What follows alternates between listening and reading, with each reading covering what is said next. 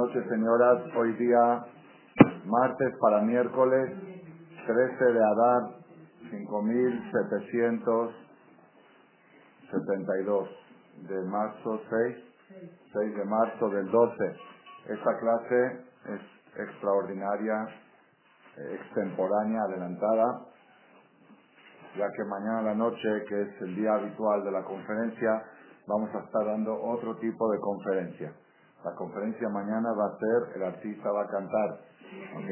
Entonces, están todos invitados a las siete y cuarto, en punto va a empezar el INE de la Megilá, hay que empezar puntual porque no podemos comer nada, no se puede cortar el ayuno antes de escuchar la Megilá, al menos que alguien esté demasiado débil o alguien enfermo, mujeres embarazadas o algo así, que pueden darse el permiso de cortar el ayuno antes de escuchar la Megilá. Después de la Megilá va a haber aquí una ciudad con pasteles y refrescos, todo para poder, el que no aguanta hasta llegar a su casa, aquí va a tener representación, seguridad. Entonces, ya que mañana vamos a poder dar la conferencia en español, va a ser en hebreo mañana, en hebreo va a ser la conferencia mañana, cantada, acompañada con el librito de Shem Tov, y para que puedan ir entendiendo la Megilá. Entonces, hoy vamos a adelantar esta conferencia. Esta noche es ayuno de Esther. Esta noche es ayuno de Esther. ¿Es verdad que esta noche es ayuno de Esther? No, no, esta noche. Esta noche.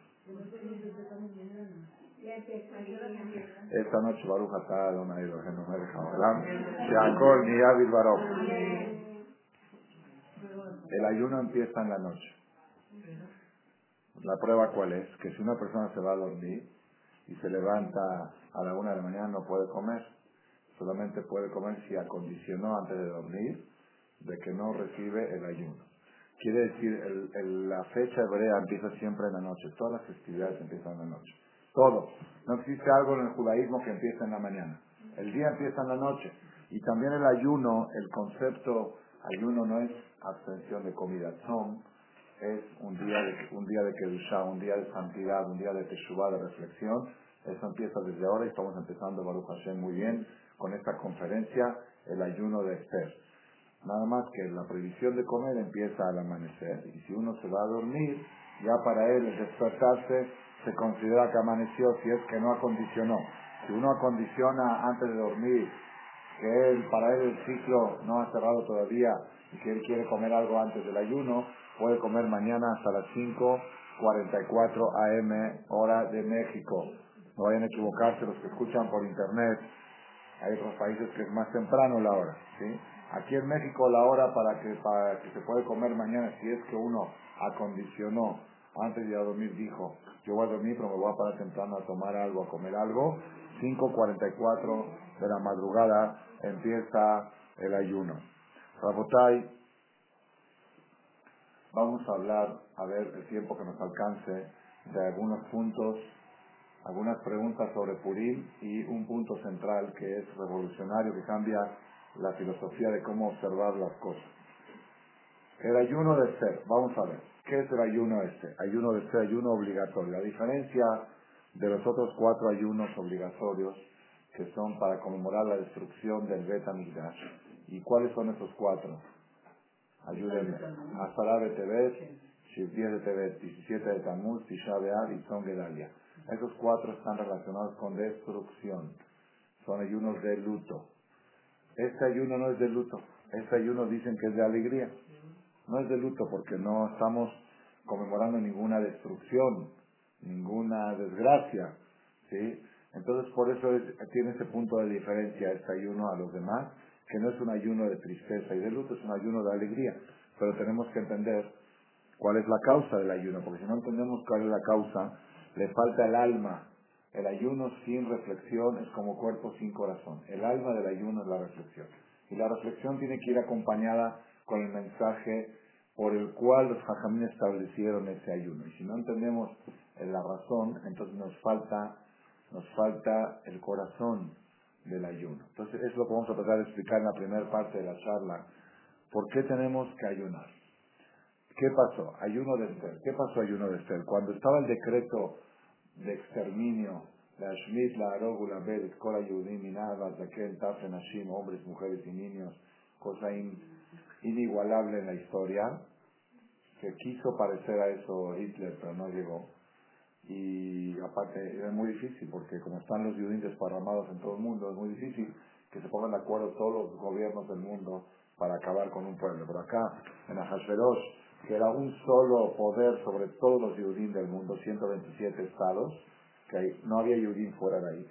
Entonces el decreto de Ahasverosh era ejecutable. Cuando estaban en ese peligro,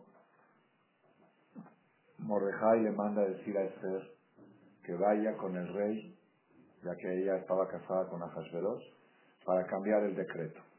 Esther le dijo que hay una ley nueva que dice que todo el que entra al palacio del rey sin audiencia, sin cita, pena de muerte. Era la monarquía de Ahasverosh y esa ley la había puesto Amán. ¿Por qué puso Amán? Porque Amán sabía que los judíos cuando tienen problemas usan palancas. Entonces Amán bloqueó todas las palancas y sus diez hijos, los que colgaron, Barshandata, Pata, Dalfón, eran los diez secretarios. Uno secretario del, del interior, otro del exterior, otro de cultura. Los puso que no hay forma de llegar al rey sin pasar esos filtros. Para que no haya una procuradura, una procuración de los judíos para cancelar la guerra. Por eso los hijos de Amán también merecieron ser colgados, eran parte de. Entonces viene Esther y le dice, yo como esposa del rey tengo 30 días que no me cita como esposa. Entonces si voy a ir, me va a cortar la cabeza. ¿Qué le contesta a Mordejai? Así le contesta. Eso, muy bien. Mañana lo van a escuchar con la canción y con la tonada y voy a hacer así a la hora que, a la hora que lo leo. Se van a acordar de la conferencia. mi benafshech. Tú dices así porque estás muy confiada, porque eres esposa de la y sientes que la espada no va a pasar sobre tu cabeza. Te, te sientes segura. Leimalet betamelech Nicola. Si tú te quedas callada en estos momentos, con el pretexto de que tienes 30 días que no te dan cita y que es una muerte segura, si vas a usar ese pretexto y te abstienes de intervenir e interceder, y amor la Yudim y Va a haber salvación para los Yudim de otro lugar. Hashem va a tener otros que se encarguen de salvar los Yudim. De Atu pero tú y tu familia te van a acabar. Va a ser al revés la cosa. Tú te vas a acabar y el pueblo de Israel te va a salvar. Tú te sientes protegida y por eso dices, no estoy cuidando mi cuello, estoy cuidando mi, mi, pellejo.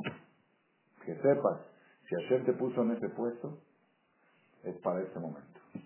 Y si en este momento no actúas, cuando llegue el momento, los judíos se van a salvar y tú eres la que te vas a perder. Un de dijo, ¿y quién sabe si cuando llegue el momento del decreto de Amán, que era el 13 de Adar, faltaban 11 meses todavía, quién sabe si vas a ser reina, quizá para eso ya ni reina vas a ser. Vas a estar involucrada en el problema de todos los judíos. Entonces cuando Esther escuchó esto, recibió el reproche, recibió un reproche muy fuerte de su tío, su tío Mordejai y, su, posteriormente su esposo, era su sobrino, se casó, su primo mejor dicho. Mordejai era primo, Baddodo. Mordejai era primo de Esther, la adoptó porque la huérfana la adoptó como hija y después cuando creció se casó con ella. Y fue el reproche que le dio a su prima. Su prima, la que recibió el reproche en silencio. Dijo, tiene razón. Yo no me, daba, no me estaba dando cuenta que ese argumento que estaba diciendo, aunque es verdadero, venía en el fondo de que yo me siento tranquila que a mí no me va a llegar el paquete. Porque el que sabe que lo tiene todo perdido, Dice, pues ni modo, muero ahora o muero, o muero dentro de 11 meses. Si de todos modos voy a morir, mejor arriesgo ahora. Si puedo salvar algo, arriesgo ahora. ¿Qué es lo que dice, es lo que dijo Benjamín Netanyahu ayer en Nueva York. Él está ahora en Nueva York, él, el primer ministro de Israel y el ministro de Defensa y el, y el presidente de Israel, Shimon Pérez, desde la semana pasada están en Estados Unidos. Y todo el mundo está preocupado porque se ve que Israel tiene tomada la decisión de atacar Irán, que es una decisión, esta pusieron fecha entre abril y junio. Y todos los países del mundo, Britania, amigos de Israel aparentemente, dicen que eso puede desencadenar una catástrofe mundial, que puede tardar 100 años en reparar las consecuencias de una guerra así. No saben hasta dónde pueden salir las cosas de control. Si llega Irán, porque Irán dijo que va a responder y va a atacar a Estados Unidos y a Israel, a quien sea va a atacar, si es que lo atacan. Y entonces está el tema, está el tema que tiene que hacer Israel. Entonces, ¿cuál, es el argumento que dice Benjamín Netanyahu? Dice, mire, ustedes, los americanos, los europeos, no tienen lo que perder. Y dicen que tenga armas nucleares este Irán. ¿Qué es lo peor que puede pasar? Indonesia tiene armas nucleares, Pakistán tiene bomba atómica y vivimos con eso. Pero nosotros los judíos tenemos una amenaza declarada de ese señor ¿Cómo se llama? Ahmad Jihad, dijo Raúl Badía en su clase del sábado salió una noticia, dijo que es el amán de nuestra generación. Es de Persia, de Irán. Y aparte ya dijo, aparte dijo el Jajam acá, ya tiene tres años que la dijimos, y la vuelvo a repetir, que Jihad para los ellos es guerra santa. Ahmad es Ahasveros y Amán. Ahmad Jihad es Ahasveros y Amán Jihad. Entonces este tipo representa a los dos que querían destruir a Israel. Dijo el Rabbi cuando se borra Amán, hay que pensar en este. Entonces dijo, dice Benjamín Netanyahu, dice, este hombre declara que está haciendo armas nucleares para hacer polvo a Israel. Y ahora me dijeron que últimamente dijo, porque esto antes no lo decía, antes decía que era contra el Estado de Israel, dijo no, que es contra todos los judíos del mundo, que es acabar con los judíos del mundo. Dice, el día en que él tenga esas armas nucleares, ahí sí ya no me voy a poder defender. Entonces ahora yo me arriesgo, dicen que lo en un ataque de Israel, así dicen los americanos, que, que va a tener un precio muy alto. Decenas de miles de muertos en Israel, porque van a lanzar misiles a lugares urbanizados, según las amenazas. Vale. Entonces, Israel dice que está dispuesto a pagar el precio. ¿Por qué? Porque si no, si de todo, si no, me espero y se trata de que me quieren hacer polvo total. Entonces, arriesgo ahora, es una, es una cosa muy aventada, muy arriesgada, pero yo no tengo nada que perder porque la otra opción es que me borre. Entonces me tengo que defender, tengo que hacer un intento. No hay, no hay el intento que el que no sea, es como un, un paciente. Los doctores dicen, de todos modos se va a morir. Si haces la cirugía, se puede morir en el quirófano. O se puede salvar. Entonces uno corre el peligro de la cirugía, del quirófano. Es lo que dice Benjamín de nosotros. Tenemos peligro de muerte y tenemos que entrar al quirófano. Nuestro quirófano es atacar. Ustedes, como no tienen el peligro de muerte, dicen, espérate, vamos a buscar diplomacia, a ver si hay una medicina nueva, a ver si hay una vacuna o algo, pero el, paciente es el que corre el peligro. Entonces el paciente no va a dejar, no va a dejar que otros opinen por él. Ese es más o menos el tema que está en discusión. Entonces, Esther, volviendo a la historia, Esther Amalcá entendió, después del reproche de su primo, de su marido, que lo que ella dijo, no voy a ir porque hay una pena de muerte, es porque se siente fuera del peligro, porque que se siente que tiene una muerte segura, como están los Yudim, y que bueno, arriesgo, me meto al peligro de un quirófano, de ir a hablar con Ajasveros, aunque me pueden matar, si de todos modos nos van a matar a todos. Entonces ella recibió el reproche y le dijo a Mordejai, por favor, ve y reúne a todos los Yehudim, de sumo alay, ayunen por mí, de alto gelú, de alto y que no comen y que no beban. Sheloshet yamim, laila bayom, tres días, día y noche, 72 horas, hombres y mujeres. Los niños estaban exentos, pero cuenta la llamada que también ayunaban y no querían comer, Mordejai decía, coman. Decían, preferimos morir de hambre y no cortados por la espada de, de Amán. Es lo que dijimos antes, ante una muerte segura, uno hace lo imposible, lo que sea. Y así fue que el tercer día del ayuno, Esther hace el intento de entrar al palacio del rey. Y hubo un peligro de muerte ahí, como cuenta Midrash, que el rey le iba... ¿Cómo? Sí, eso es aparte, eso es otra, eso es otra. Eso es otra. Pero incluso cuando le, le dio la vara a Hasherosh, dice que él iba a, a, dar la espada y vino al Malach y se la cambió. el tercer día del ayuno de Esther, de todo el pueblo de Israel. Esther también estaba en ayuno, estaba pálida el ayuno. Tenía que venir guapa ante el rey porque es la esposa, ¿no? Para seducirlo y a través de eso tratar de lograr algo. Entonces, esa es la historia y después sigue, como ustedes pueden ver, en la Megilá de Purim. En Shem Tov está narrado en síntesis al principio y palabra por palabra traducida la Megilá de estilo Shem Tov. La que quiera tener un ejemplar, se ve con Rabbanit Mago terminando la conferencia para pedirle una Megilá que aquí va a haber para todos mañana noche, hasta a las 7 y cuarto. Entonces, aparentemente, el ayuno que vamos a hacer mañana es recuerdo del ayuno de Esther. Pero si fuera así, tendríamos que ayunar tres días y tres noches. A veces le digo a la gente que está muy apurada en la noche, a la hora de la megila, es que hace hambre. Entonces, yo cuando leo la megila y leo que están ayunando tres días y tres noches, trato de, resaltarlo en hebreo cuando lo digo. Imagínate, tú tienes 12 horas sin comer y ya estás apurado por acabar la megila. Imagínate los que ya llevaban 72, 70 horas. ¿Ah? Hay, hay, comían menos de Kazay, Pero no, la prueba, la prueba que no, le puedo traer una prueba de que no. ¿Por qué se vaya a Bor Mordejai? ¿Sí? Si comieron Kazay de matar en la noche, ¿qué vaya a Bor? ¿Cuál vaya a Bor? Si la noche del Ceder es de noche, ¿entendió? Vemos que ayunaban de noche también. Porque el ayuno fue en Pesa, ¿sabían ustedes? Fue 14, 15 y 16 de Nisan el ayuno y no hicieron leer a La única vez en la historia que no se hizo ceder de Pesa fue en aquel, en aquel Purim. Entonces, Rabotai, de todos modos, que la persona cuando esté con un poco de hambre a la hora de escuchar la Megilá de Marcela, que la leen un poco lento, no un poco lenta, la más lenta de toda la, República, ¿sí? esa es nuestra bandera, todavía no nos ha ganado nadie en terminar más tarde que aquí, y cuando sienta más o menos una hora, nueve, eh, ocho y cuarto, ocho y cuarto, vamos a hacer el corte del ayuno aquí, cuando uno sienta que le pica el estómago, que diga Jazitos, Esther y todos los Yudim de, imagínate, millones de niños, niños, tres días sin meter nada a la boca y yo ahora, más o menos de mediodía ya estoy trinando que, que el jajam se tardó mucho en la Megilá, con eso se puede uno calmar y se va a acordar de esta conferencia. Rabotai. Entonces aparentemente ese es el ayuno de mañana, pues si fuera así, ¿por qué le hicieron que hay que hacer ayuno de tres días? En realidad el ayuno de mañana no es el recuerdo al ayuno de Esther.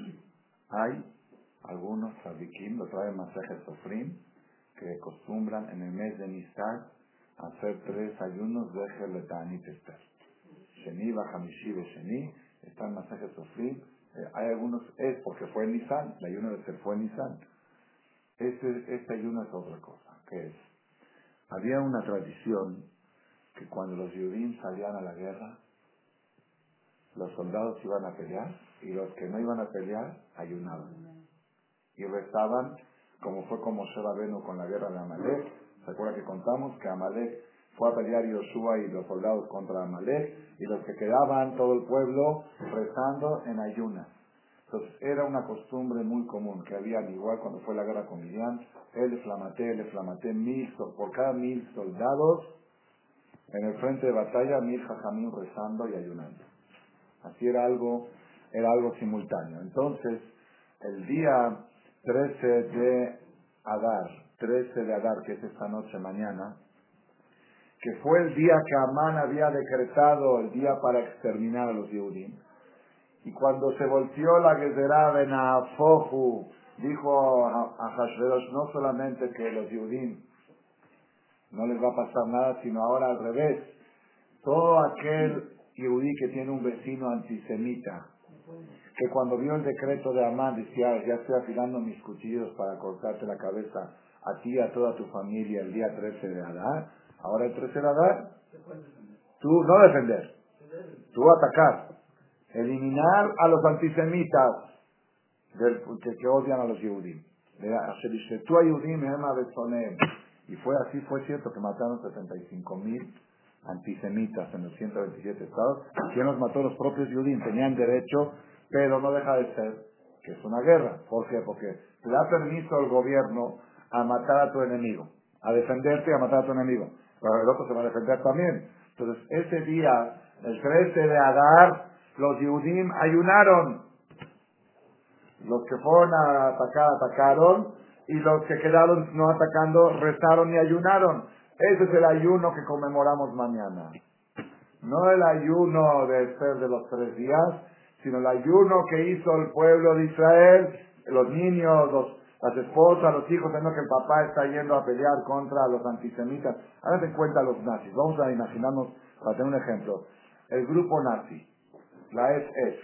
Supongamos que hubiera habido una revuelta en Alemania, hubieran dicho ahora, todos los judíos pueden vengarse, el que sepas que es nazi lo puedes matar. Por orden del gobierno. Entonces, sales a, buscarlos a los nazis y ya los tienes más o menos detectados, pero tienes que enfrentarte con ellos. Era un día de guerra. Por eso los demás estaban ayunando ese día y ese es el ayuno de Esther que vamos a conmemorar mañana. ¿Está bien? No por los tres ayunos de Esther, sino por el ayuno de Yom Milhama, del día de la guerra que se aprende de Milhemet Amalek, las manos de Moshe estaban arriba y todo. y aquí, esta es explicación natural para entender el ayuno. Pero aquí hay una pregunta importante, muy importante. Cuando una persona le pasa un milagro, tiene que agradecer a Borolán, hacer una ciudad, una fiesta de agradecimiento, un corbán toda. Si es un milagro familiar o comunitario, deben de marcar esa fecha como una fecha de milagro cada año.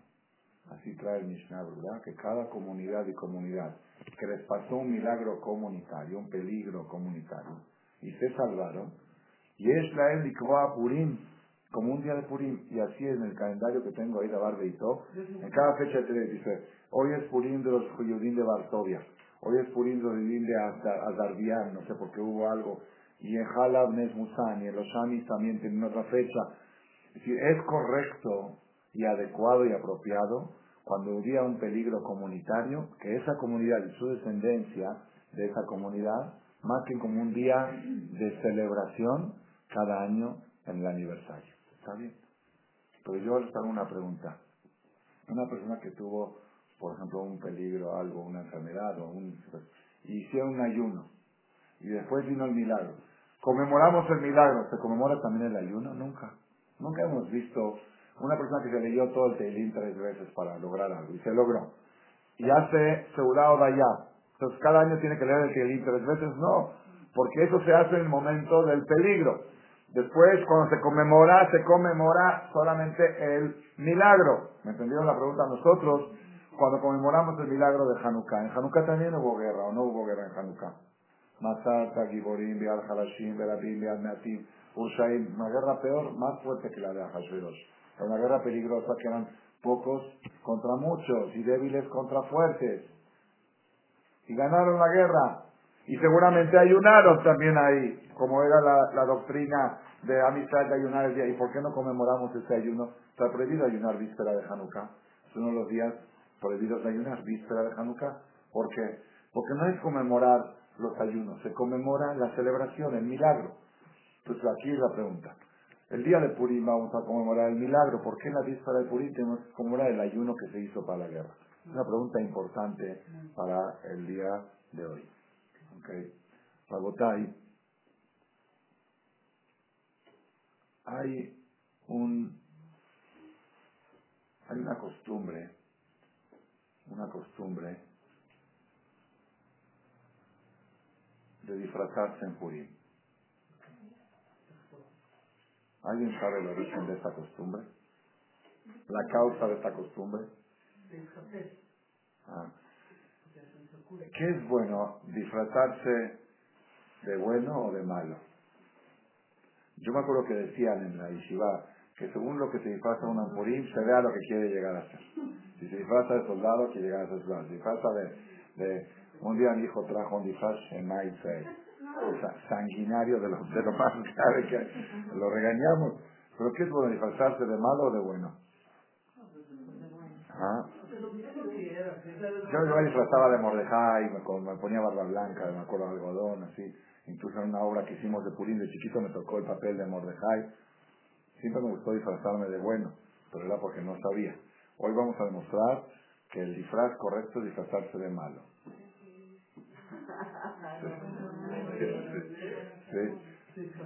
Leisharpes de malo.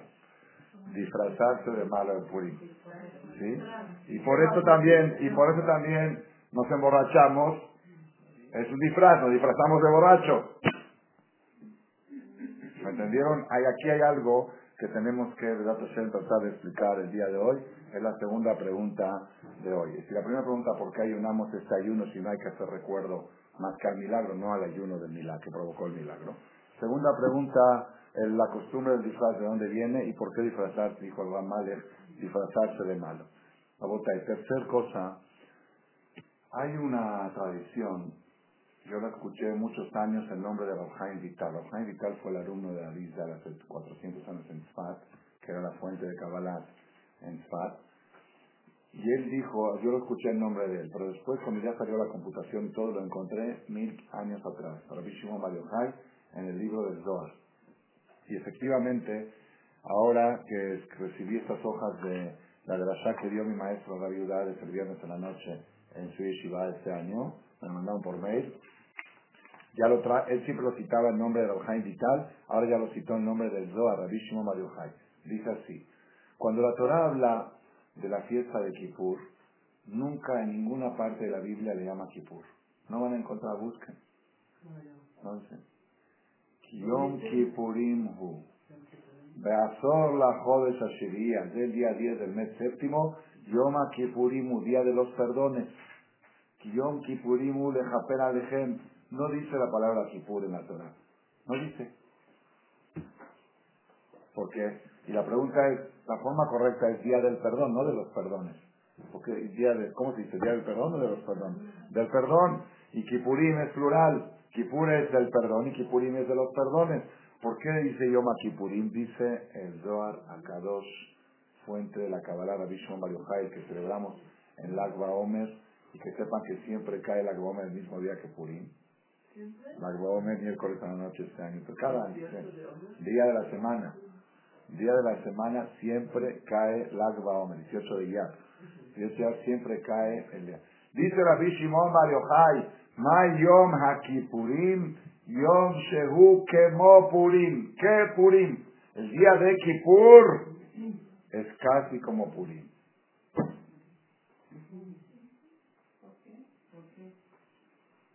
¿Cómo puede ser? Quiere decir, yo te digo que Kipur es como Purim, ¿quién es más entonces?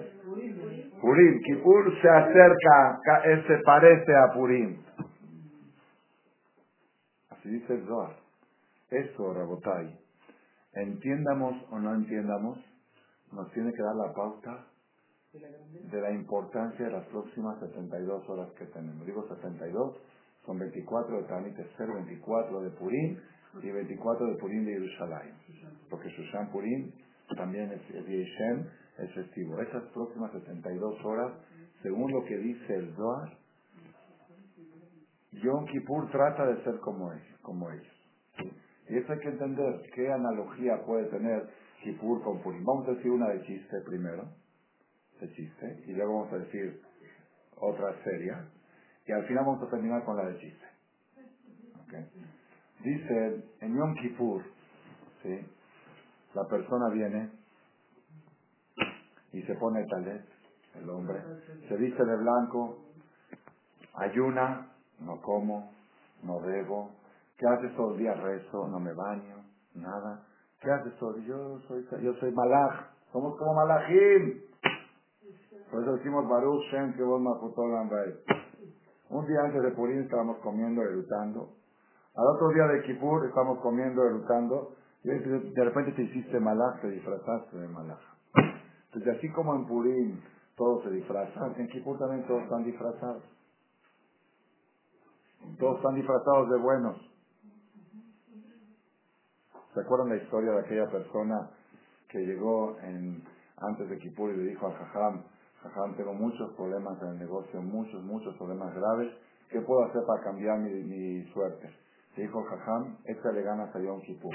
Dijo, ¿qué tengo que hacer? Dijo, vístete de blanco, ponte el talete en la cabeza, haz ayuno de palabra, en, concéntrate en una esquina, no platiques con nadie, reza todo el día, haz Shuash Limat, y así. Y este hombre así fue. Él no era muy religioso, pero fue, le hizo fue, se compró su kittel, ese que se pone los sadiquín, su talet de los 80 centímetros, porque hay usan talet de chaleco, talet de chaleco. Este es su talet de que se cubre la cabeza y te llega hasta aquí abajo. Se envolvió con su talet, se encerró en su esquina, venían los amigos a platicar con él y decían, mm, mm, mm, y todo el tiempo pidiendo a Hashem que le tiene que mandar sus 3 millones de dólares que necesita para salir adelante de su situación. Le dijo a Jajam la cantidad que necesitaba, dijo, conste Jajam, conste que me estoy haciendo, bueno, terminando Kipur le preguntó a Jajam, ¿y Jajam cómo me vio? Dice, excelente. Dice, ¿ya me, me van a dar los 3 millones? Dijo, claro que sí. Si dice Kipur, Sadik, seguro que sí. Bueno, esta persona al otro día de Kipur sale al reventón, al cine, a su restaurante, a todo, sí. Entonces, dice, llega octubre, el negocio peor que antes. No, diciembre, peor diciembre de toda su vida.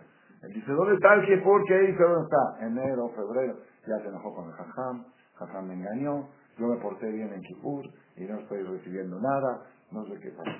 Llega el otro Kipur se va a otro knis. Dice, ya no voy al knis de ese jajam porque estoy decepcionado. El jajam me prometió, yo lo hice, y va al otro, pero como ya tenía comprado el kit del año pasado, sí, es una vez al año, se volvió a poner el kit el blanco, se volvió a poner el talet largo, dijo, porque si lo tengo para qué, para tenerlo en el closet, para usarlo una vez al año, se vistió todo igual, y llega a la hora de Kipur le dice, Diosito, Diosito mío, el año pasado te pedí tres millones de dólares. Y el jajam me dijo que era positiva la respuesta. ¿Y dónde están? ¿Dónde están? Y le dice Hashem, ya te los mandé. Ya te los mandé. ¿No los recibiste? Sino, ¿con quién me los mandaste? Manda llamar al ángel de la Parnasá. Dice, ven acá. ¿Te acuerdas el año pasado que te dije que le des a fulano tres millones de dólares? ¿Te los diste? Dice, la verdad, Diosito, así dice el malar. Lo tú me dijiste la descripción, es una persona vestido de blanco, con taleta en la cabeza, que hay una de palabra, que reza todo el día. Lo busqué y no lo encontré. No lo encontré. Sé qué bueno que te veo ahora, pero en Kipur no te lo puedo dar porque haram tocar dinero en Kipur. Al otro día, ¿qué quiere decir? La persona en Kipur se disfraza de tzadik y dice, sí, con ese disfraz. Pero cuando te van a buscar ya no tienes ese disfraz. Entonces, ¿dónde está todo lo que me prometiste en Kipur? Ponte el disfraz de Kipur y te lo doy. Okay, entonces dicen que yo más Kipurín que Purín, que en, Purín todos se disfrazan y en Kipur también. En Kipur se disfrazan de Tzadik. Okay, pero en Purín dijimos que no es de Tzadik. Ahora vamos a, después vamos a explicar por qué en Purín es mejor disfrazarse no de Tzadik. Al revés, disfrazarse de lo contrario de, de Kipur. Rabotai. Rabotai. ¿Qué es Yom Kippurim Kippurim?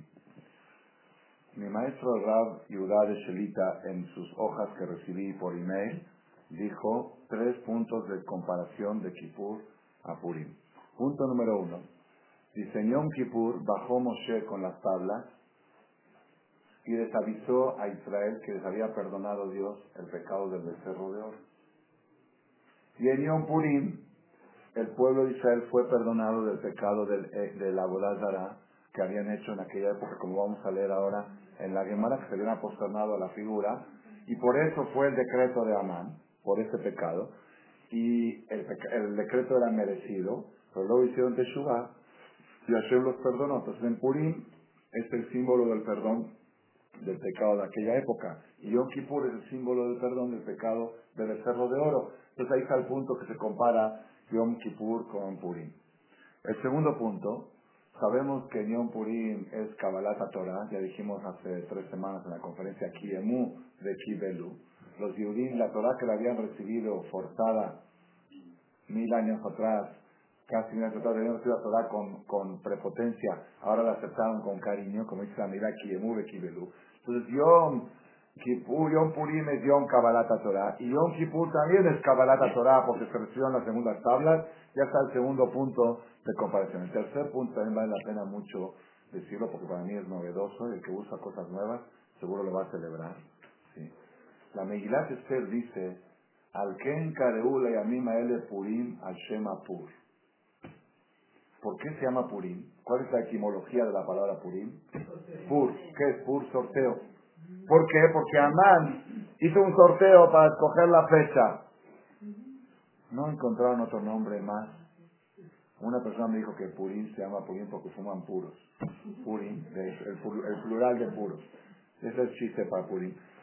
Pero no encontraron un nombre más. Había, hay muchos nombres. Si te faltan nombres para ponerle a la fiesta, le puedes llamar fiesta de la Yudima y Taorá, Zotorá, Kiemuve Kibelú, fiesta de Mordejai y Yehudí, Mordejai Esther, creo que así lo llaman los persas. Los persas lo tienen registrado como fiesta de Mordejai y Esther, no como Purim. Entonces, hay nombres para ponerle a esta fiesta. ¿Por qué le llamaste Purim? Por el sorteo de Amán. ¿Qué tan, el sorteo de Amán, qué tan importante es para la salvación? Por lo de Moshe, eso, así dijo el Rabal. Dice, hay dos fechas en el año que resalta el sorteo. En Kippur, cuando hacían el servicio en el Bet había dos chivos. Un chivo la Hashem y un chivo la Azazel y se hacía con sorteo. Venían los dos, sacaba el Cohen dos papelitos, decía, este corbán, este chivo es para corbán, el Betamidash, y el otro se aventaba, en como decimos en el fe de la boda. Y a la Torah dice que hay que hacer goral, hay que hacer sorteo en Yom Kippur. Y en Purim es día del sorteo, entonces ya encontramos una relación entre Kippur, otra relación más entre Kippur y Purim. Pero ¿cuál es el punto del sorteo? Dijo algo espectacular. El Rabades escribió aquí en nombre de Rab Levinstein Shelita, y el Rabades lo aprobó, dijo, Libre fi jajam gen. Se dijo, así escribió. Libre fi jajam gen. ¿Para qué viene a México? El jajam es el. Dice así. Sí, ¿Cómo se llama? Bueno, Shlomo, Shlomo Leiste, Shlomo Leiste. Libre fi jajam gen. Sí, aquí es un poco gordito que viene a que habla muy bonito. Dijo así, escribió un libro sobre Megilat Esther dice algo espectacular. Dice Amán, cuando hizo el sorteo, y el sorteo le salió, ¿en qué fecha hizo el sorteo? En Nisan. ¿Te acuerdas que dijimos, no? Antes de Pesach. ¿Y qué fecha le salió? A dar. 11 meses más adelante. Del día del sorteo al día de la destrucción, 11 meses. Amán estaba obsesionado por destruir a Israel, obsesionado. Cuando veía que Mordejai no se hincaba, se enojó, la y fue con Ahasueros y dijo, aquí están diez mil monedas de plata, y Ahasueros que le dijo, el pueblo es tuyo y quédate con el dinero. Así sale, le quitó el anillo al momento. Y luego Amán se enoja y dice, hay que hacer un árbol para colgar, mañana temprano, el en la madrugada, ¿se acuerdan que se Boker? En la madrugada temprano no podía aguantarse, que lo cuelguen. No. Entonces, si Amán estaba tan obsesionado por destruir a Israel, ¿cuál sorteo ni sorteo? Hoy mismo, mañana, ya que Jesús lo autorizó, policías empiecen a matar judíos. Empiecen, empiecen y sigan hasta que acaben con ellos. ¿Qué es, qué es eso de... si hubiera sido así, Barminan no hubiera quedado un judío. Hashem le metió a mano de Junan de que haga un sorteo. ¿Sí? para dar tiempo a los judíos de hacer Teshuvah y reparar la causa de la, de la Si la Gezerá viene rápido, a veces a la persona le vienen golpes. Y uno quiere hacer Teshuvah, pero está tanto ocupado del problema que ya no tiene tan...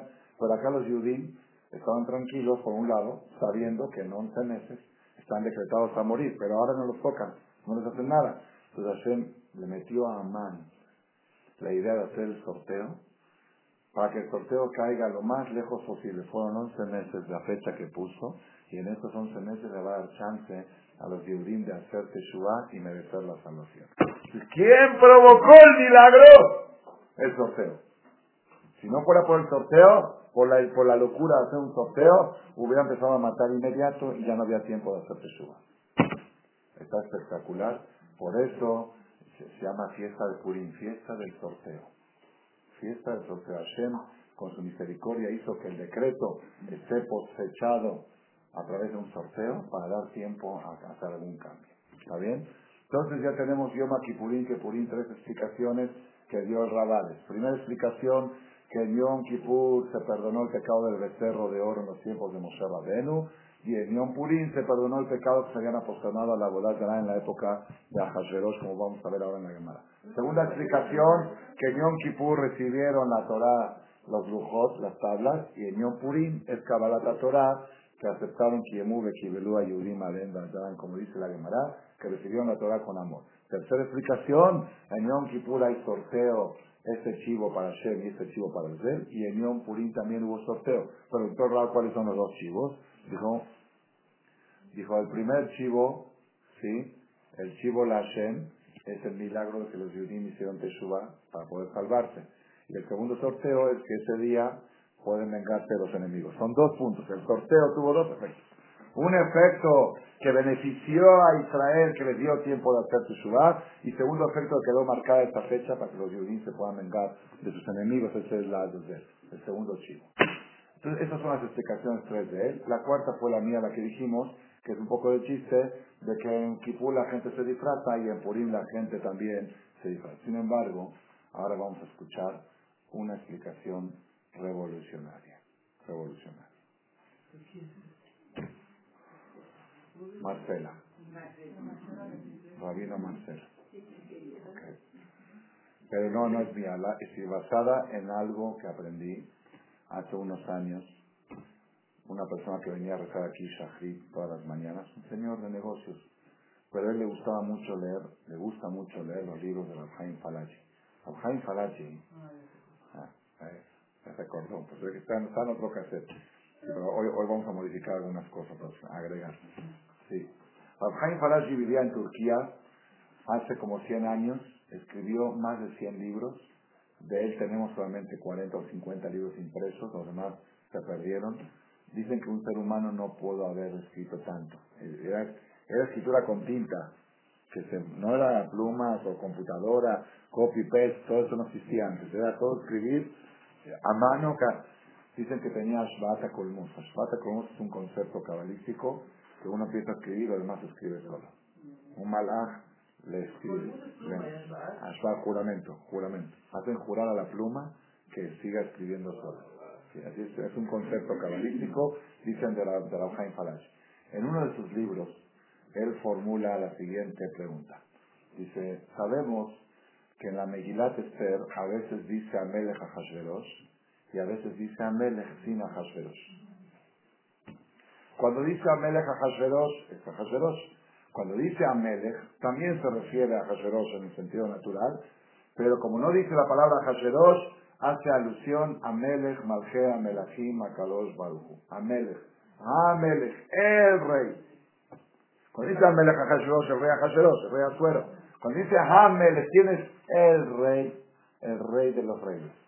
Akadosh, Baruchu. Entonces hay que buscar en la Megilá cosas que hay una, cuando hacen la Megilá de Esther, los escriben, los escriban, son Megilot de Esther más caras, programan que cada columna empiece con la palabra Amelech. Cada columna de la Megilá son como 40 columnas. Cada columna empieza con la palabra Amelech. No, es fácil programarlo. hay que ir diseñando las letras, más estirarlas para que empiece cada columna con Amelech y esas Megilot son más caras. Y cuando ponen en venta ponen, se ven una Megilá Amelech, así se llama. Megilá Amelech, que empieza cada columna con Amelech. Entonces, cuando Esther Amalcá entraba y decía, y matati gen beeneja amelech, y malamelech todo, si te caigo en gracia en tus ojos, rey. Ella pensaba en Akadosh Baruj Si Hashem, si por favor te caigo en gracia, ella le decía a este rey, pero pensaba en Melech Machem Ahora, en la Megilat Esther hay un pasú que dice así, que dijo el rey a Hashverosh, un escrito, Kijetav Hashem Nichtav Beshem Hamelech, Venachtom Betabat Hamelech en Leashim, palabras sexuales. Kijetab, un escrito que fue escrito en nombre del rey y fue sellado con el sello del rey, es irrevocable. Si un juez dictamina algo, puede venir el rey y revocarlo. Pero si el rey mismo dictaminó algo y se selló con su sello de él, su firma personal, generalmente el rey no firma. Hay jueces que firman y sentencian. Pero si hay algo que lo firmó el rey, si lo llegas a revocar, estás echando a perder toda la fuerza del rey, todo el poder del rey. La palabra del rey que ya sale, ya no puede echarse patas. Si ya está con el sello del rey, en de allí es irrevocable. Entonces, esto nos dice, si dijimos que cuando dice Amele también hace alusión a Borolán, quiere decir que el decreto de Amán de exterminio להשמיד, להרוג ולאבד את כל היהודים מנער ועד זקן, טף ונשים, ביום אחד בשלושה עשר לחודש, שנים עשר, ושללם לעבוד, de, de exterminar a todos los judíos desde la sala de parto hasta el asilo de ancianos, mujeres, niños, carnicería humana, eso estaba escrito y sellado con el sello del rey. ¿Cuál rey? Ahasveros. Y también que otro rey? Boreolam. Boreolam. Como cuenta la Gemara, que se encontró Mordejai a Eliyahu Anabí en la calle. Dijo, quiero saber si este problema es un problema hacia abajo o está ahí arriba el problema. Dijo, no, está ahí arriba, está escrito. Dijo, está sellado, dijo, está sellado. Entonces fue con Abraham vino, dijo, si está sellado no hay nada que hacer. Fue con Isaac, no hay nada que hacer. Fue con el agua Naví y le dijo, ¿con qué está sellado? ¿Con sangre o con barro? Hay dos tipos de sello. Dijo, está sellado con barro. Dijo, entonces, ¿hay algún sadí así está?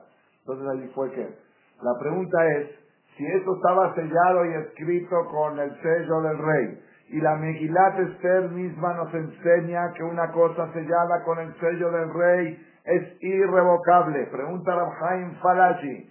Entonces, ¿cómo se pudo finalmente revocar el decreto de Amán si está escrito y sellado con el mano, puño y letra del rey? Es irrevocable. Dijo Rabhaim Falashi, no lo vi adentro, me lo comentó la persona que lo leyó adentro. porque gracias a él cambió todo mi purín y va a cambiar el de ustedes también. Dice, el decreto de Amán es irrevocable. Nunca se ha revocado, porque está escrito y sellado con el sello del rey. Y entonces, dice, no se revocó, se postergó, se pospuso.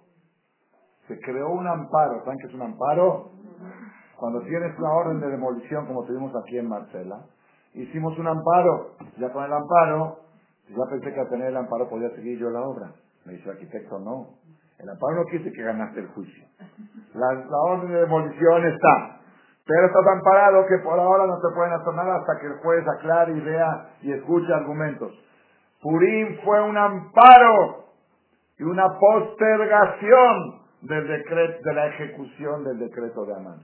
Pero el decreto está vigente hasta que venga el Mashiach. Hasta que no desaparezca Amalek. Amán, que era nieto de Amalek, tiene arriba una sentencia que la ganó con justicia, como vamos a ver en la llamada por qué, que se decretó exterminio lo aleno al pueblo de Israel. Ah, entonces ¿por qué no se exterminó? Porque se postergó un año más. ¿Cómo, ¿Con qué se postergó? Con el ayuno, con la Megilá, con Mishloach Manot, que se hizo unión en el pueblo de Israel, con Matanot la que empezaron a pensar en los pobres, con la Simha, de las mitzvot, la yudima y tal, todo eso hizo que la que de Amán se postergue por un año.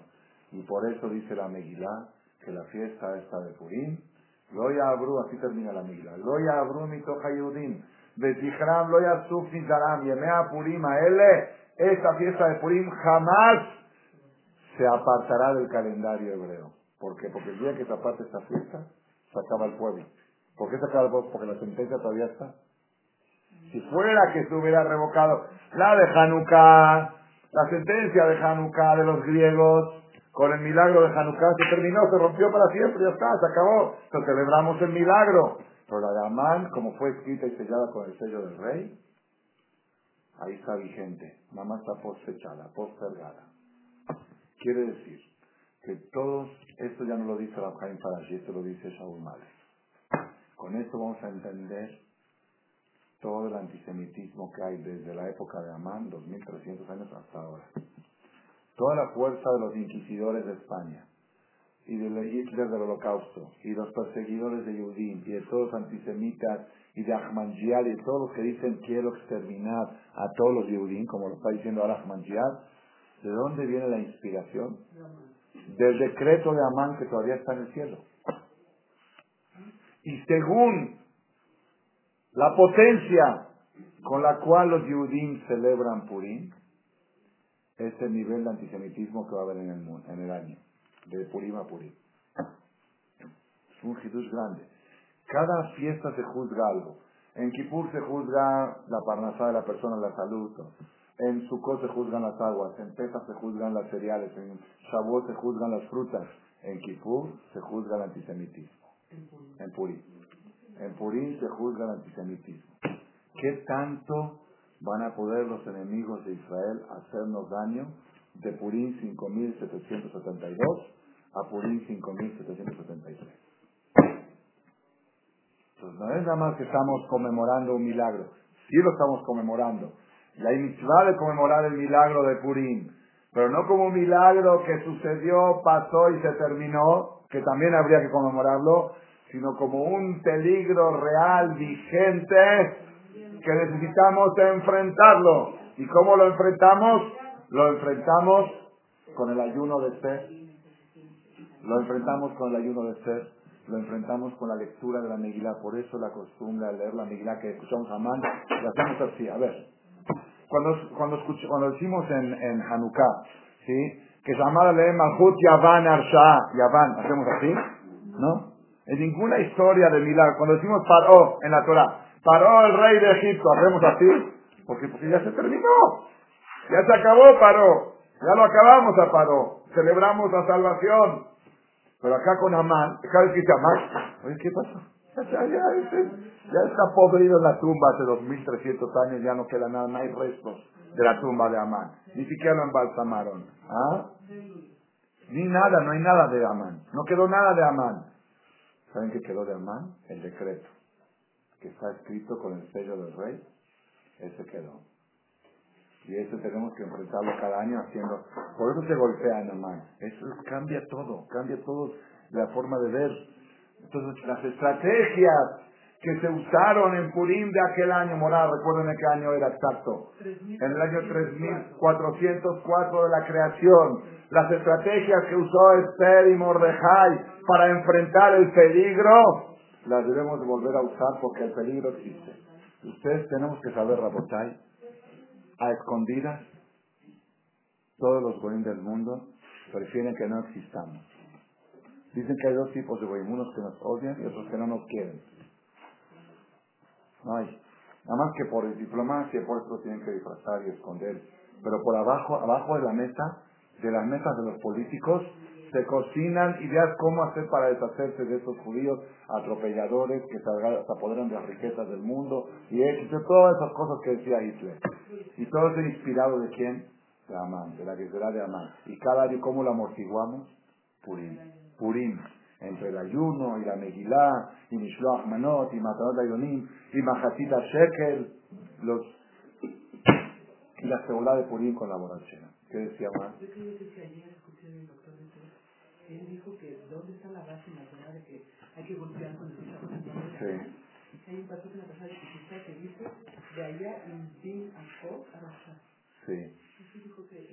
Bueno, quizás sale alguna gimatria con eso. Rabotai. Rabotai. Dice acá el, el, eh, el Midrash Teilim, aguarden un poquito porque con esto vamos a cerrar el tema de Yom Kippurim Kippurim. Hay un salmo, el Salmo 102, el Salmo 102, que es el Salmo de los ayunos. En los ayunos, en la tarde, después de Minja, se lee este Salmo. Se llama Tefilá Leanik Verifnei Adonai Shpoch. Y hay un Midrash que se llama Midrash Teilim, Midrash Sohertov. Este Midrash es el Talmud sobre el Teilim. Ahí al final hay un pasuk que dice así. Pana el tefilat ha'ar'ar, velo bazza et tefilatam. Tikater zot ledor aharon, ve'am nibra ye'alel Akadosh Baruch se dirigió a la tefilá del ar'ar. ¿Qué es el ar'ar? Ar-ar es, es un pájaro solitario, algunos dicen que es una planta solitaria. En el bosque que con puras espinas hay una planta solitaria. ¿A qué se refiere? Se refiere cuando la persona viene a rezarle a Dios y no tiene méritos para que Hashem le conceda sus deseos. Y sin embargo, a Kadosh Barhu, Paná se dirigió a la tefilá de aquel que está desnudo de mitzvot, ar-ar menuar mina mitzvot, aunque no tengan méritos por el hecho de que acuden a él, lo recibe. Ticate Zot, que quede registrado esto, le a Jarón para la última generación. ¿Cuál es la última generación? Yo creo que es el último Purim que hacemos en México. De los últimos. Fíjate, Zot de Dora Jarón, que se ha registrado esto para la última generación de Nibra y un pueblo que Hashem va a crear en la última generación y Alelka alabará a Dios.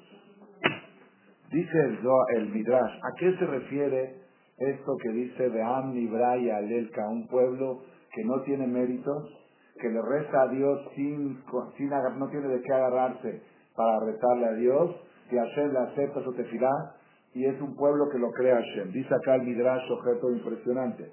Hay dos opiniones. Una opinión dice que ese pueblo es, ¿sí? Deji Adain Umay ¿cuál pueblo va a crear Dios? ¿Va a crear un pueblo nuevo? ¿Va a como dicen los Nostrim?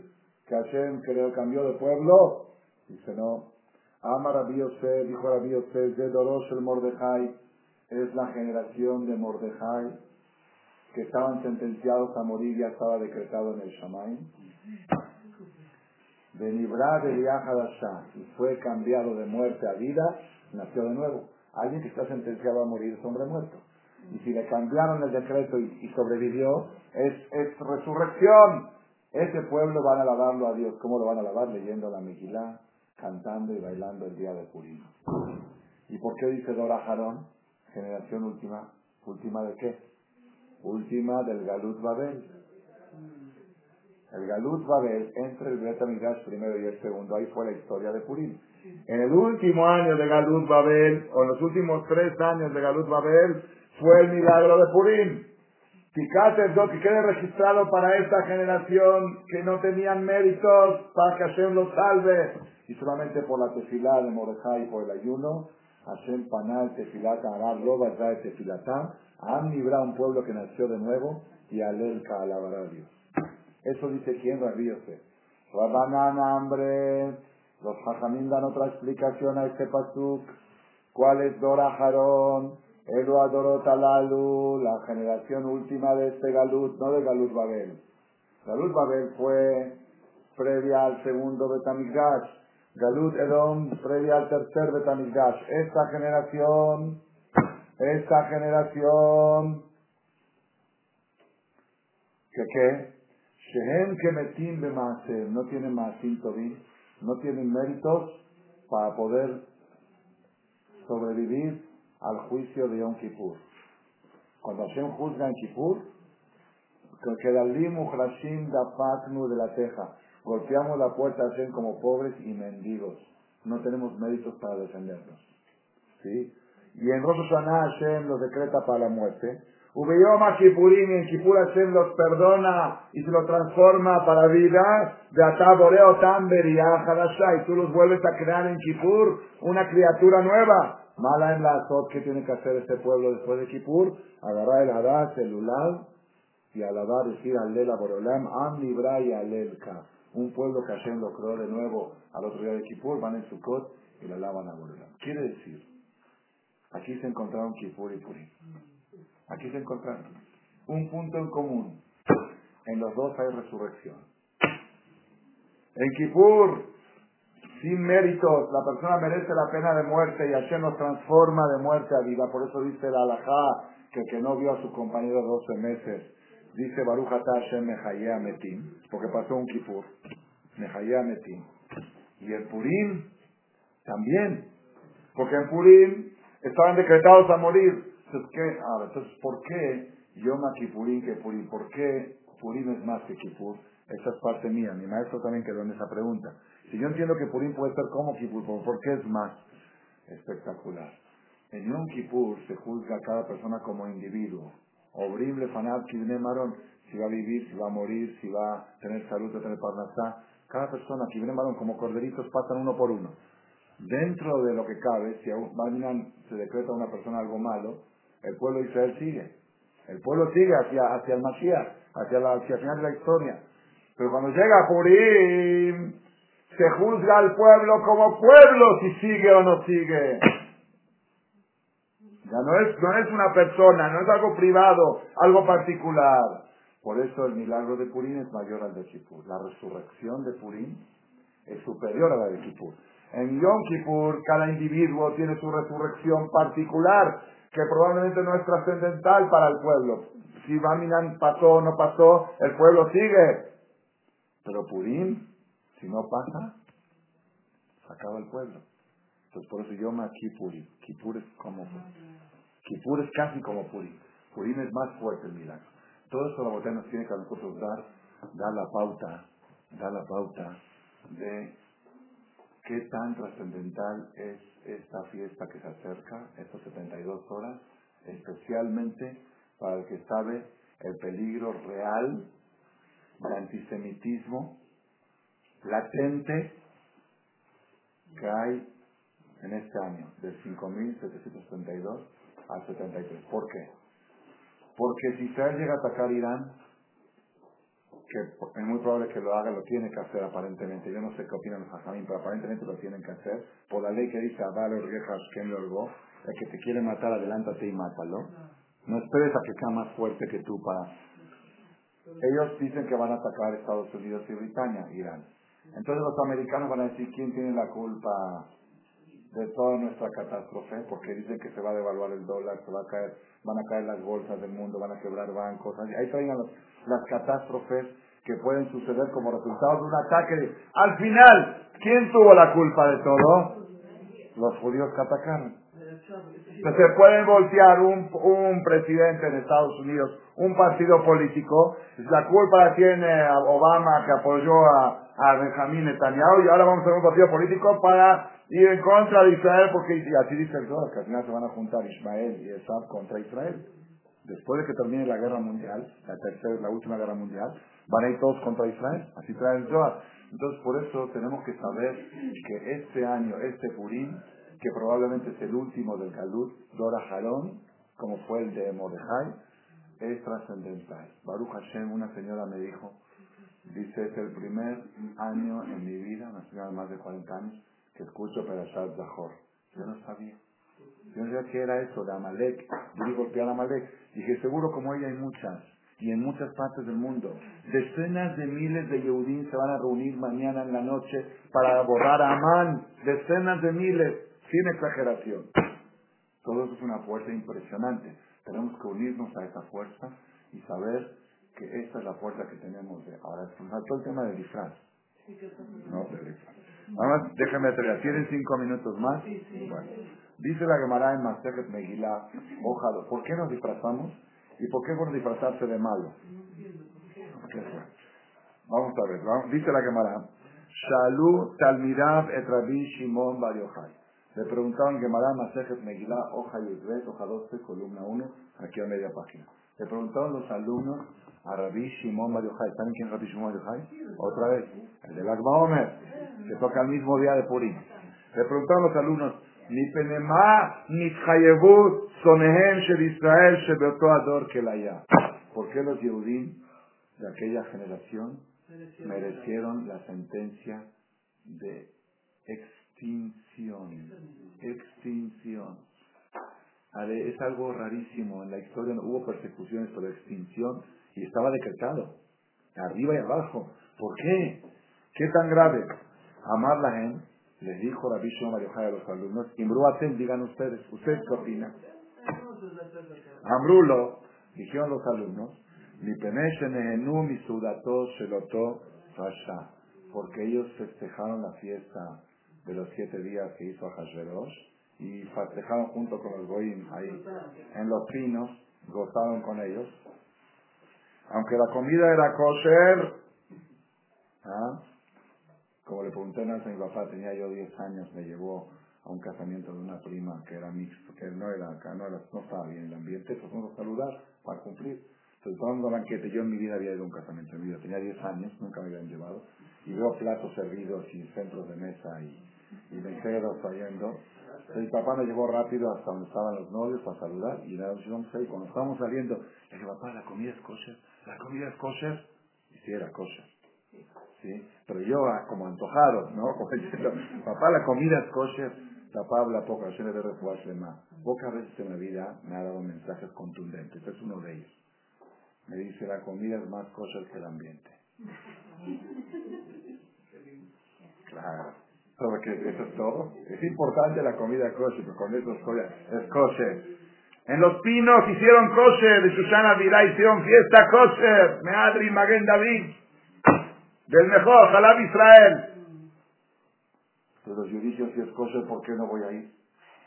Es kosher, va a, ser a, bailar con Goín, a estar en ambiente de Es que estamos viviendo con ellos, tenemos que quedar bien con ellos. Tenemos que quedar bien. Por eso ya entró, ya empezó la asimilación. Ya esto ya. Entonces le preguntó a Shimon Mario entonces, es así, los Yurim de Shushan, que fueron los del DF, era el DF de ahí, Distrito Federal, se llama Shushan, esos tenían que merecer la muerte. Pero los que vivían en Monterrey o en Guadalajara, que no estuvieron en la fiesta, esos no merecían. ¿Por, por, por qué la guerrera fue contra todos? Nada más contra los del DF, porque los pinos están en el DF. Algo así, ¿no? De, lo que, del tema para que se imaginen la pregunta. Entonces los alumnos se quedaron callados. No supieron contestarle. Ambrulo le dijeron a Morata. Entonces ahora díganos usted, Jajam, ya que nosotros no supimos decir la causa. Si eso no es causa, entonces usted diga, amar la gen, y tenéis ishtahabula Nebuchadnezzar, que era el rey anterior a esta historia de Purim, el que había destruido el Bet puso una figura de su figura, dijo, este es Dios. Y todo el mundo está obligado a postenerse acá. Y todos los Yudim, en menos tres, Hananiah, Mishael, Bazaria, se aposternaron a la Borazara para quedar bien con para quedar bien con el presidente, para que no haya problemas sociales y políticos. Entonces por eso merecieron, porque es uno de los tres pecados que están antes que la vida. Idolatría, adultería y asesinato. Se tienen que dejar matar y no hacer la bodazara. Ellos apostaron a la bodazara, por eso merecieron la pena máxima. Ah, tú cediste tus valores para quedar bien con el goy, ahora perdiste a su Dios y al goy. Nunca cedas a tu Dios para quedar bien con el vecino, porque al final te quedas sin Dios y sin el vecino. Así pasó. Para quedar bien con los goyim, se apostaron a la bodazara, quedaron mal con Hashem, y ahora el goy también se bolsillo y te quedaste sin ninguno de los dos. Ambrulo le dijeron los alumnos a Rabbi Shimon, entonces, si es que hicieron una bodazara, entonces ¿por qué al final no trascendió no, la que será el decreto de Amar? Topa niñez Badabar. A la Torah dice en los diez mandamientos, que lo a que Hashem, que Hashem es Dios celoso y nunca va a perdonar el pecado de Aborazara. Pues ¿por qué los forzado. No, no, no, no dice forzado. La que me la dice otra palabra. Em lo azu el alepanim. Ellos lo hicieron solamente, ¿cómo se dice? Teatro. Hicieron teatro de Aborazara. De disfrazados de Aborazara. Ellos en el corazón nunca pensaban que esta estatua es Dios. No como el becerro de oro, que ahí sí decían este es Dios. Ellos no pensaban, pero decían para quedar bien con el Goy, por fuera, por dentro, yo sé que Hashem es Harush Moehad, hay un solo Dios. Entonces la boda fue disfrazada. Entonces, ¿qué hizo Hashem? También les mandó a un antisemita disfrazado, porque al final, la, la final iban a morir, disfrazado de muerte. Ustedes existió acá, ustedes, y por eso nos disfrazamos. ¿Por qué nos disfrazamos de Purim?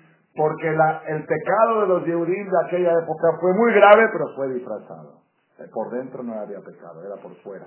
Y por eso el decreto también fue disfraz de decreto. Al final se desbarató el disfraz y, y, y, trascendió. ¿Entendieron cómo está? Ahora rebotáis.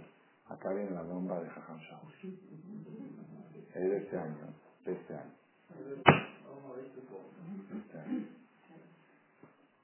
Uno de los secretos más grandes para hacer Teshuvah. Lo leí en un libro que se llama Daet Atzmeja, en Chachalacas, no es de Veracruz, el Veracruz pasado, el anterior. Me llevé un, le a mi esposa, llévame un libro para leer. Me dice, hay un libro que te trajo mi, tu hijo Yehuda cuando vino de Israel y no lo leíste, está ahí en el librero.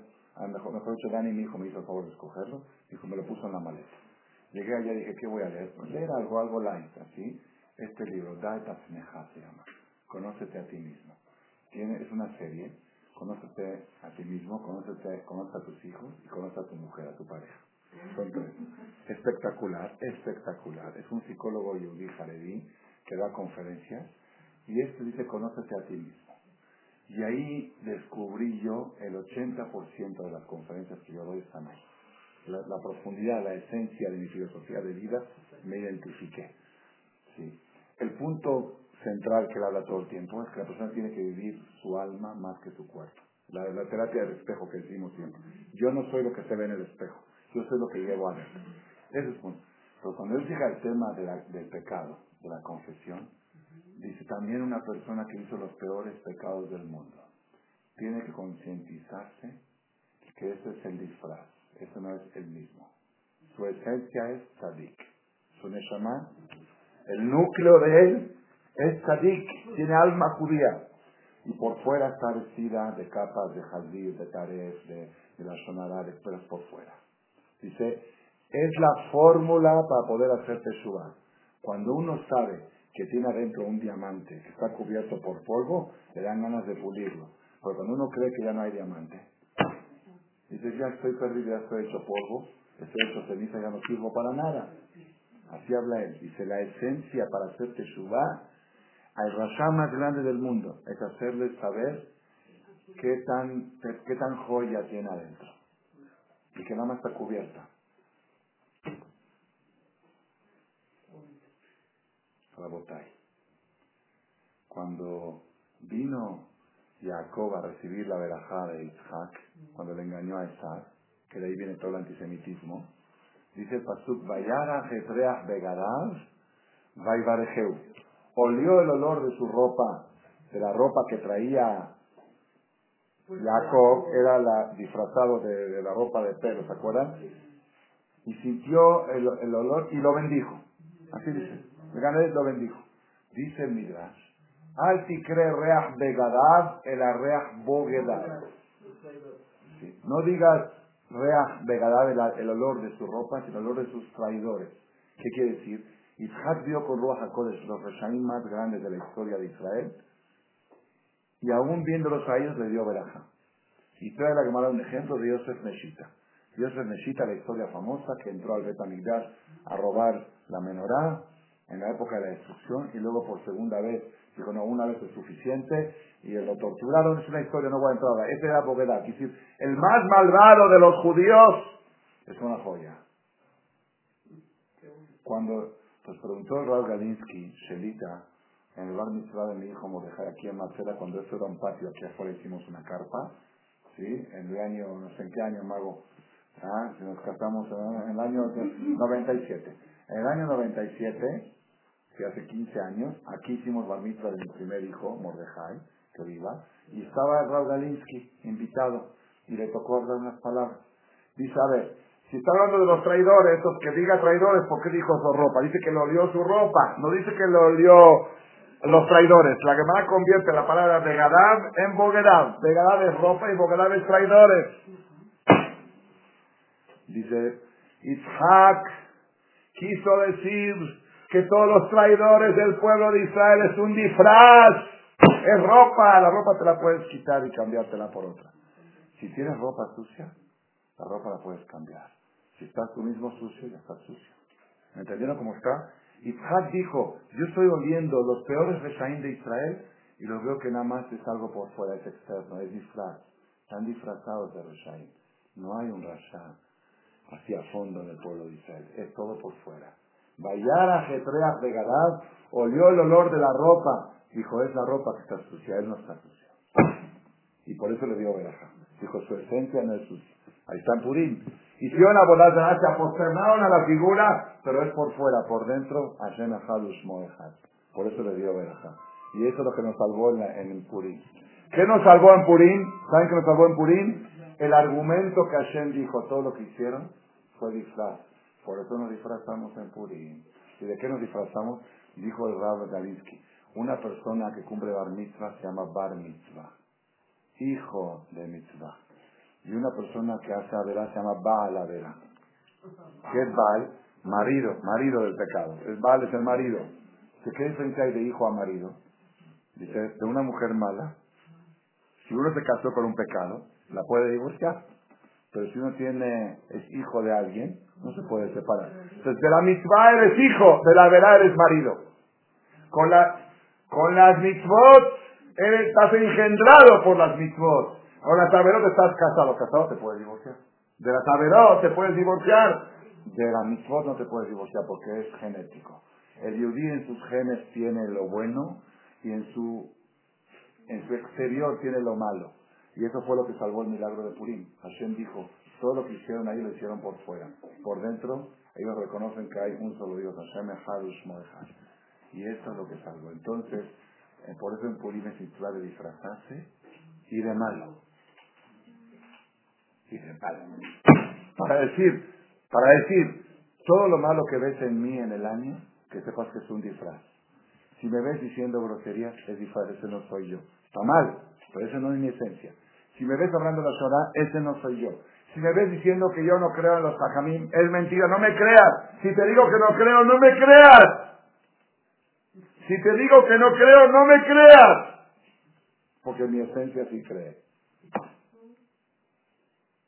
Ese es Purim. Cuando está uno disfrazado en Purim, de Goy, se disfraza uno de Goy. Es para decirle a Borolam, si tú ves que yo actúo como Goy, que sepas que es un disfraz. Si tú ves que yo en diciembre a veces salgo de vacaciones, cuando los voy, y no debería de hacerlo porque es disfraz, porque vivo en México, me disfrazo de mexicanito. Estoy disfrazado de mexicano. Yo no soy mexicano. Yo soy Yehudí, Tahor, Abraham, Isaac, Jacob. Y todo lo que veas que yo hago en el año mal hecho, es disfraz. Esa es la fuerza de Purim más que Yom Kippur. En Yom Kippur uno hace Teshuvah. En Yom Purim uno concientiza a sí mismo que todas las maldades que uno tiene son exteriores, como la de Purim, como fue ahí en la época de Purim. Por eso se disfraza uno y de malo. Por eso se emborracha uno. Por eso emborracha, a un borracho le puedes criticar algo. Está borracho que dice, todo lo que hago en el año mal es, es la borrachera, no soy yo.